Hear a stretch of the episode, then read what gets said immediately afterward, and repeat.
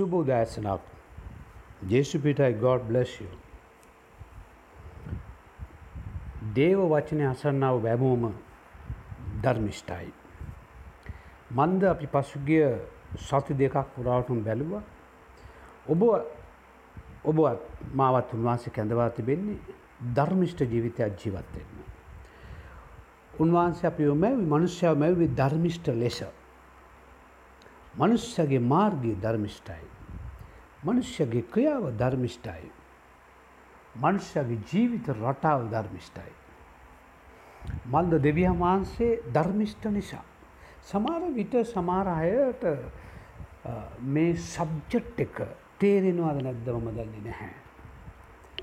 නමුත් මතේ පයේ විශ්වේෂ ස්වාන්සේ කිව්වා ගෝලයන්ට උගන්න අවස්ථාවේදී පරිශිවරුන්ගේ සදිශිවරුන්ගේ සද්ධිශුවරුන්ගේ පා ඒ අයගේ ධර්මිෂ්ඨකමට ඒ අයගේ ක්‍රියාවට වඩා නුඹලාගේ ක්‍රියාවල් නුඹලාගේ යාත්පත් ගුණාත්මක භාවය වර්ධනය වුන් නැත්තම් වැඩිය තිබුණ නැත්තම් ඔවුන්ගේ ධර්මිෂ්ඨකමට වඩා නුඹලාගේ ධර්මිෂ්ඨකම් වැඩිපුර තිබුණ නැත්නම් ස්වර්ගයට ඇතුළු වෙන්නේ නැහැ. ක්‍රිස්තියානි ජීවිතයේ කාරණා කීපයක් තියෙනවා. එක ක්‍රිස්තුස් වහන්සේව හඳුනා ගැනීමේ දවස. දෙක උන්වහන්සේට මගේ ජීවිතයේ බාර දුන්නු දවස. ගැලවීමේ දවස. තුන මම තීරණය ගත්තු දවස බෞතිස්මය දවස්ස. හතර මම සුද්දාත්මන වහන්සෙත් එක් හැවිදින්ට පටන්ගත්තු දවස සමාරට සුද්දාත් මාලේපය ලැබෙනවා සමරන්නේ භාෂාවෙන් කතා කරන්න.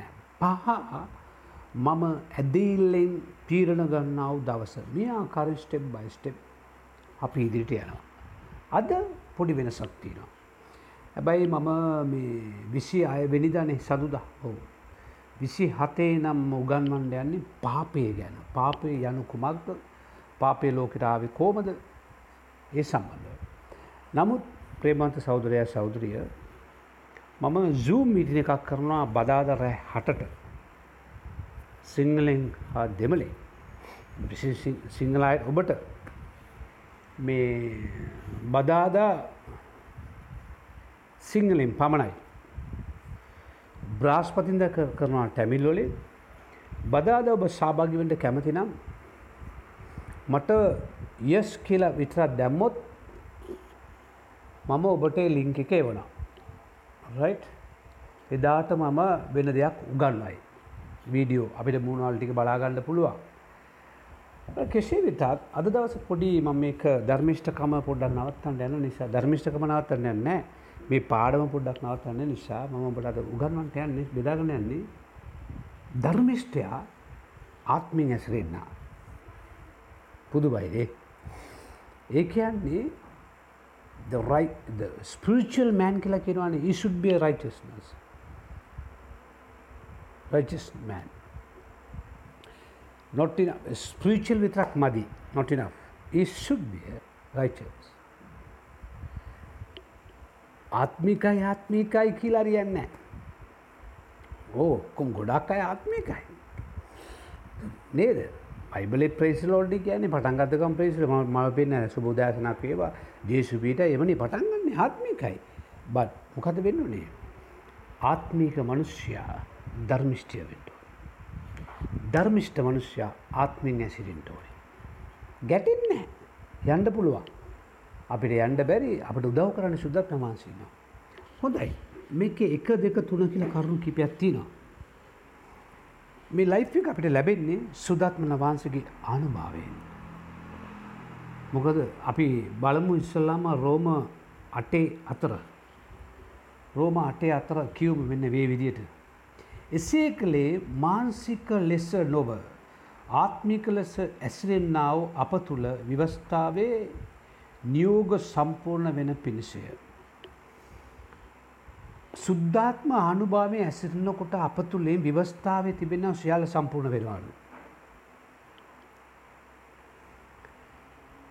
දේව වචනට කීකරු වෙන මනුෂ්‍යයා.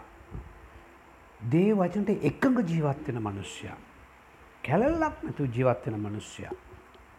සාක්ෂයක් ඇතට ජීවත්වෙන මනුෂ්‍යයා.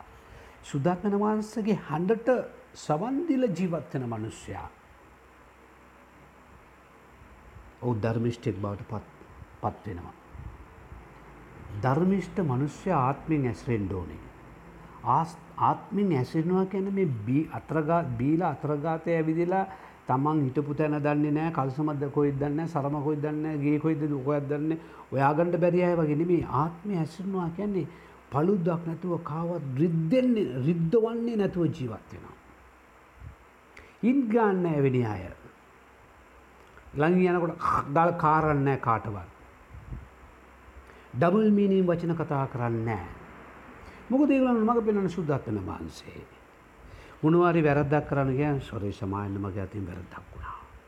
මොකක් හරි ගනුදෙනුවක් කරාම ලැබුණ නැත්තම් දෙන්න සමාවෙන්න මම ෆුල් කෝඩේ රයිට් මම ෆුල් හාඩ් වැටිලා ඉන්නේ මට පොඩ්ඩි කාලයක් දෙන්න.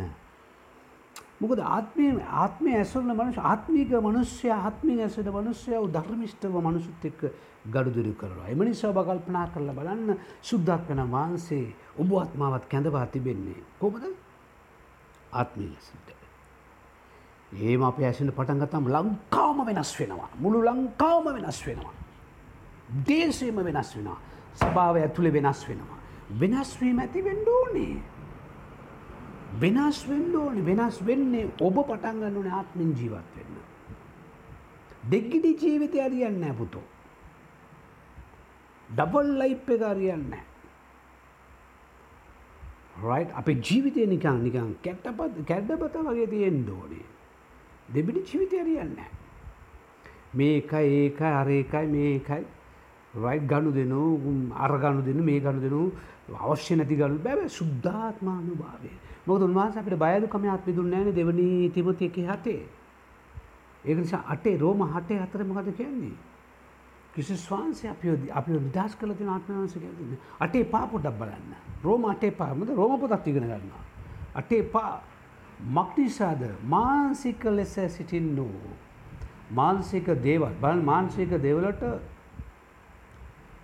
ආත්මික ලෙස සිටින්නෝ ආත්මික දේවලටද ඇලුම් වෙති. මොකක්ද අපි ගොඩක් බරවෙන්නම කොටද මේක මේකට කියනද බැලන්ස් කිපියෝ බැලන්ස් බැලන්ස් ලයිප්ය කටගන්න බන්න මාන්සික දේ සෞන්ද උදෙන්ම නැකිට්ට ගම මොකක්ද දැ බන්ට අපට ඉරිද දේවමයන් තුනක් නෑ ඇත්තම කතාව. ඉරිදවල් තුනක් නෑ සම්මාදම් නෑ කවුරුත් මුදල් දෙන පාටක් නෑ එතුර මොකක්ද වෙන්නේ? ඔන්න ගැටෙනවා මාන්සේ මොකක්ද කෑම බඩු ගණ්ඩෝඩේ දැවබගේ කඩේ වාල නම් අඩේ බඩු ටික වික්කෙනෑ චෙක්කොල්ට සල්ලිදාන්න ඕනේ. ඔබ ව්‍යාපාරයෙක් නම් ඔබේ යටත කවරුව වැඩ කරනවා නම් අන්න මාංශික ප්‍රශ්නයක් මියගන්ට පඩි දෙන්න ඕනේ. යාගණ්ඩ විදියක් නෑ. ඕල්මෝස් ත්‍රී වීක්ස් සමාරුකයයි නෑ මාසයක් අපි ලොක්ඩවන්් ඔන්න දැන් ගැටෙන අවස්ථාවේදී. එතකොට මොකක්ද වෙන්නේ? මාන්සික දේවල් ගැන හිත හිත හිත ඉන්නකොට අපි ලෙඩ්ඩු වෙනවා. ඒකයි පාල්තුමා කියන්නේ ඒ වෙලේ ටක් ගාලා අපි පනින්න ඕනේ සුද්ධාත්මන වහන්සේ ගාවට. උන්වහන්සේ ඉඩ දෙන්න ඕනේ.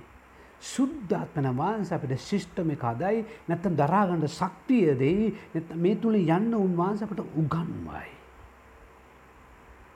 තේරෙනවද? පාස්ටර් කෙනෙක් වෙලා බලන්න කියලා මම ඔබට කියන්නේ මොකද මාස පඩියක් නැහැ, බැංකු ගිණුමේ සල්ලි නැහැ. දැන් ඔබට හිතලා බලන්න ඔබේ බිස්නස් දැන් ඔබගේ ඉන්සුරන්ස් ගිවන්ට සල්ලි නෑ නෑ මාන්සික ප්‍රශ්නයන්නේ පවුලල එතකොට බැංකුවෙන් කෝල්සෙනවා ක්‍රඩිල් කාඩ් යස් කරන අයට කියනවා පොලියත් එක්ක දාණ්ඩ කියලා ඔබ කාඥරි පොලියට බිස්නස් කරනය පොලියට ගන්නවා ම දැකලා තිනවා අල තියෙනවා විශාල ප්‍රශ්නට ගැටෙනවා ආත්මය මාන්සය ගැටෙනවා ගැටෙනවා නෑ කියන්න බෑ ඒ ප්‍රේස්ලෝඩ් ගල ශේප් කරන්න බෑ මොකද මේක මේ මනුෂ්‍ය තුළ සිටින එක තිබෙනදේ නමුත් අපි කෝමාරේ සුද්ධාත්මන වහන්සේ තුළ රැඳීලා හෙල්ලිලා ඉඳලා උන්වහන්සේගේ ශක්තිය ලබා ගන්න ඕනේ. මොකද ඔබ ධර්මිෂ්ඨයි. ධර්මිෂ්ඨ මිනිසෙක් නිසා. මානසික සිතිවිලි පටන් ගත්තොත් අර කෑවත් කෑවේ නෑ වගේ. ඒ නිසා පුළුවන් තරම් අඩුපාඩු ගැන කල්පනා කරන එක අඩු කරලා අවශ්‍යතාවය කල්පනා කරන එක අඩු කරලා අපි සුද්ධාත්ම වහන්සේගේ උදව් ඉල්ලමු. උන්වහන්සේ අපට උදව් කරයි. බලන්නකො පොඩ්ඩක් රෝම 8:14. රෝම 8:14 මොකද කියන්නේ? මක්නිෂාද දෙවියන් වහන්සේගේ ආත්මන වහන්සේ විසින් ගෙන යනු ලබන යම් පමණ දෙනෙක් හැද්දේද එපමණ දෙනා දෙවියන් වහන්සේගේ පුත්‍රයෝය. කවුද දේව පුත්‍රයෝ? child of God ක්‍රිස්තියානිකාරය කවුද? ආත්මයෙන් මඟ පිළිම යන මිනිසයා. සුද්ධාත්ම ආනුභාවෙන් ජීවත් වෙන නැත්නම් මම දන්නේ මම හැමතිස්සෙම බයිබලේ තියෙන විතරයිනේ කියන්නේ. ඔවුන් දේවදරුවෝ නෙමෙයිලු. දේව දරුවෙක් වෙනවා කියන්නේ දේවා දේව ආත්මන මාංශතික ඇසිරෙන දරුවා. උන්වහන්සතික යා යුතුයි. උන් මේ ඔගුලු කවුරු කියන්න එපා. මං පෙඩක් වෙලායින දුරුවෙල වෙලා එන්නේ වැඩක් නෑ අරය නිසා මෙයා නිසා කවුරු නිසවුනක් කමන්නෑ එක්ක යාඥා ඔබ කරන්න ඕනේ. මොකක්ද සුද්ධාත්මයානනේ මට උදව් කර මැනව. මාව නැගිටවුණු මැනව. මාතුල්ට එන්න සුදාත්මයන්නේ. නැවත්ත මාව ශක්තිමත් කරන වනත් විනාඩියක් ගේ නැව බාණ්ඩකෝ. සුද්ධාත්මන වහන්සේ ඇවිත්. ඔබ තුළට බෝ නැවත රිෆ්‍රෙෂ් කරන. ඔබ නැවත්ත මොකක්ද රීලෝඩ්ඩත් දානා වගේ බෝ නැවත ශක්තිමත් කරන උලන්ගේ ටයරකට උලන්ගෑව වගේ නැවත උන්වහන්සගේ ආලෙපිට පුරුවන ඇති ඉල්ලන්ට පැ. රොටිල්ලොත් උන්වහන්සේ ගෝනුෂ්‍යෝ දෙ නෑන. හරද බිත්තරැකිල්ලොත් ගෝනුෂ්‍ය දෙන්නෙත් නෑන ඉල්ලන්ට රොටි රොටි දෙයි. එමනිසා තමයි පෞත්මා කියන්නේ. මාන්සේ හරි මාන්සික සිතුවිල්ල අප ආත්මික ජීවිතය පසඩදායි. ආත්මී ආත්මෙන්ම ඇසිල්ලා මාන්සික ජීවිතය අපි මොකද කරන්න ඕනේ වැහැට කොන්ට්‍රෝල් අපි පාලනය කරන්න ඕනේ. එකතු වෙලා පාලනය කරානම් අතේ සතේ නැතත් හිතේ උන්වහන්සගේ ආත්මන වහන්සගේ ශක්තිය තියෙන නිසා දරාගන ගියඇකි. නැත්තම් පිතෝ වල්ලිපිට වලි තමයි. ඇමදාම ඒ තත්ත්වයම ඉන්ඩෝනිද මිදිලා ඉන්ඩෝනිද. එම නිසා සාතන් වපුරුණවා.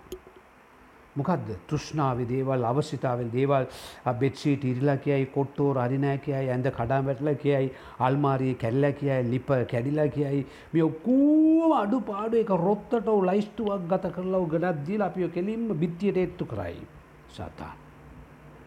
ඕගේ වැඩේම කොයිවෙලෙද අඩුපාඩු වපුරණ එක.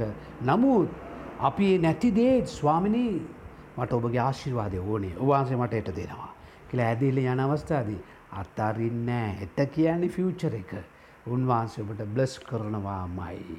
මොකද ඔබ දන්න යාකෝබ් දෙකේ ධාතරය නම් බැලුවොත් යාකෝබ් දෙකේ ධාතරය නම් කියනවා මෙ හැදඉල්ල තියෙනවානේ ධර්මිෂ්ටයාගේ ඇදහිල්ල එක ක්‍රියාව තියෙන් ඕනේ. ධාතරකුත් මේ මාගේ සෞදුරන්නේ. තමාට හැදෙල්ල හැතැයි යමේ කියන නුමුත් ක්‍රියාවල් නැත්නම් මොන ප්‍රයෝජනයක්ද ඒ හැදෙල්ල නිසා ඔවුට ගැලවෙන්ට පුළුවන්ද. හරිද ක්‍රියාව තියෙන්ඩුවන ඇදෙල්ලයි ක්‍රියාව. ඒකයි ධර්මිෂ්ටයගේ තියෙන්නේ හොන්දදේ මොකක්ද. ධර්මිෂ්ටයි කියලා අපිය ලෝකයේ මිනිසු දකින්නේ හැම දාම දකින්න යන්නේ නොපනින්න දෙවියන් වහන්සේ අපි විශ්වාස කරලා අපි අපි ධර්මිෂ්ඨකම්පය අපි ඇදඉල්ලෙන් දානවා. ඇදඉල්ල.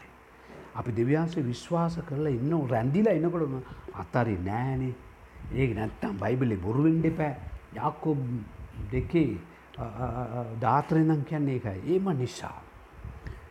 ඔබ ධර්මිෂ්ට යන්න යන්න තැනමික පත්තු වෙන්න ඕනි ජීවිතේ. හත්ත පිරිසුදු වෙන්න ඕනේ සිත පිරිසුදු වෙන්න ඕනේ. අතයි සිතයි පිරිසිදු නම් කියන්න කලින් අත උඩට එසේ වෙනවා ඉතිං නමස්කාරයනවා. එක මගේ දිත්තර මම කියන මගේම වචනයක්. සිත පිරිසිදුද සිතින් නමස්කාරයයි ගායනය එනවා.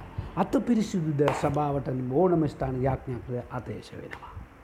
ඔන්න මයම දමසින මම දේශනා කරදදි ගායනය කරනවා සමට නමස්කාර ඉදලයිටල මං කරනවා ම නමස්කාර කණ්ඩෑමක් ඉන්න නිසා රයි් මම ඉටපු ගමන් කිය අත උත්සන්ඩ ගලන්ට කියන අත්ත පිරිසිදුන උත්සම අතව. නමස්කාර කරන්න කලෝගල මං කියන්න හිත පිරිසිදුන ඔගලන් පටන් ගන්නවා නමස්කාරය. ඒමයි කතාව. කවුදේ ධර්මිෂ්ටියෝ. කැඳව ලබල තින ධර්මිෂ්ටිය වගේම ධර්මිෂ්ටය ආත්මී ඇසිරෙන්න්න. අපි ආඥා කරමු. සුද්ධාත්මයානනයේ. ජේසුනී වාන්සේවා මේ ආත්මන වහන්සේ කරනකොට ගෙන ස්වාමී මම ආත්මින් ඇසිරෙන්ඩ ඕනේ. ස්වාමිම ඇදිල්ලින් ක්‍රියා කරන්න ඕනේ. මංමගේ ධර්මිෂ්ඨකම ස්වාමන ඇදෙල්ලින් ජීවත් වෙන්න මට උගන්වන්න. සුද්ධාත්මයානනේ මට ශක්තිය ඕනේ. මට ශක්තිය ඕනේ. නොපෙනෙනව දේ ගැන ආබ්‍රාම් බැලුව වගේ මට ඔොද සාතිකයක් ඕනේ. සුදත්මයන්නේ මගේ රැකයා කරන ස්ථානය මගේ දූ දරුවන් මගේ භාරයාව මගේ නිවස්ස මගේ කාර්යාලය ව්‍යාපාරය ශැල් ඔබගේ අස්සට භාර කරනවා. මට මාත් එක්ක යන්න ස්වාමී. එන්න මගේ අත්ත අල්ලන්න මගේ ජීවිතය ඔබට බාරයි. මගේ ශල් ඔබට බාරයි. ඒසු ක්‍රිස්වාන්සගේ නාම.